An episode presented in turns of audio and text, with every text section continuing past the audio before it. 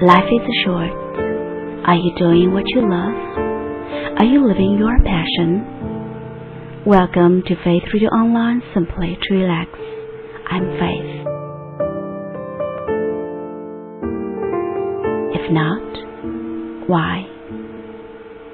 I am guessing most people will answer that question with I have a mortgage, a spouse, and three kids to support.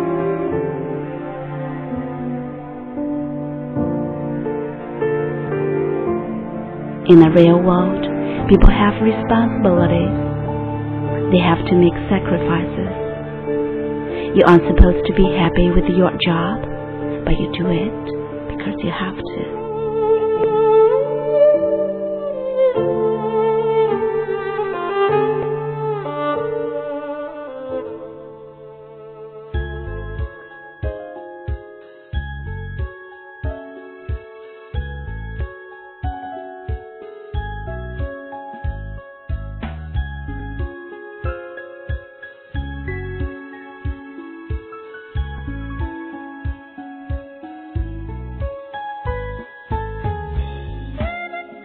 With all due respect, they are wrong. You can take care of your responsibilities and be happy with your job.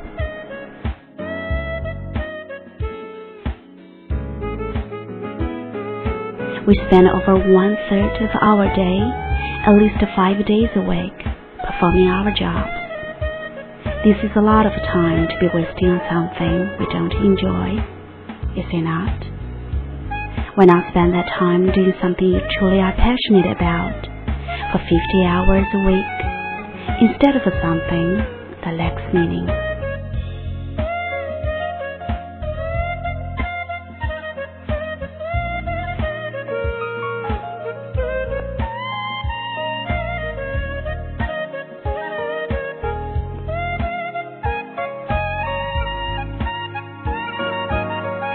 I think there's one main reason people don't follow their passion fear. Fear of how others will react, fear for failure, and fear that they can do it themselves.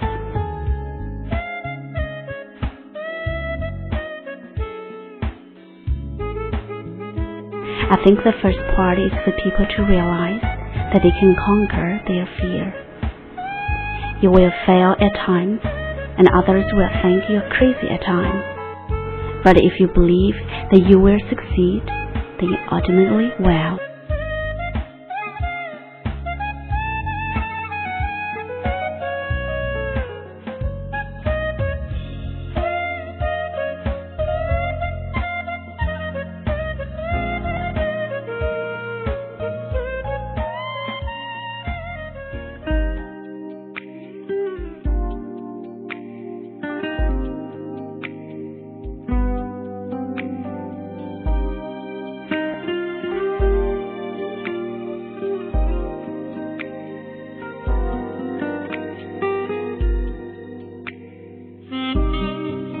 I understand that it is not easy. I am in the middle of going through it right now. But understand that there are other people out there who have been through what you're going through that can help you immensely. They have failed, been ridiculed, and come out on the other end extremely successful. They are living proof that you can do what you love. This is Faith at Faith Radio Online, simply to relax. Thank you for listening to today's program.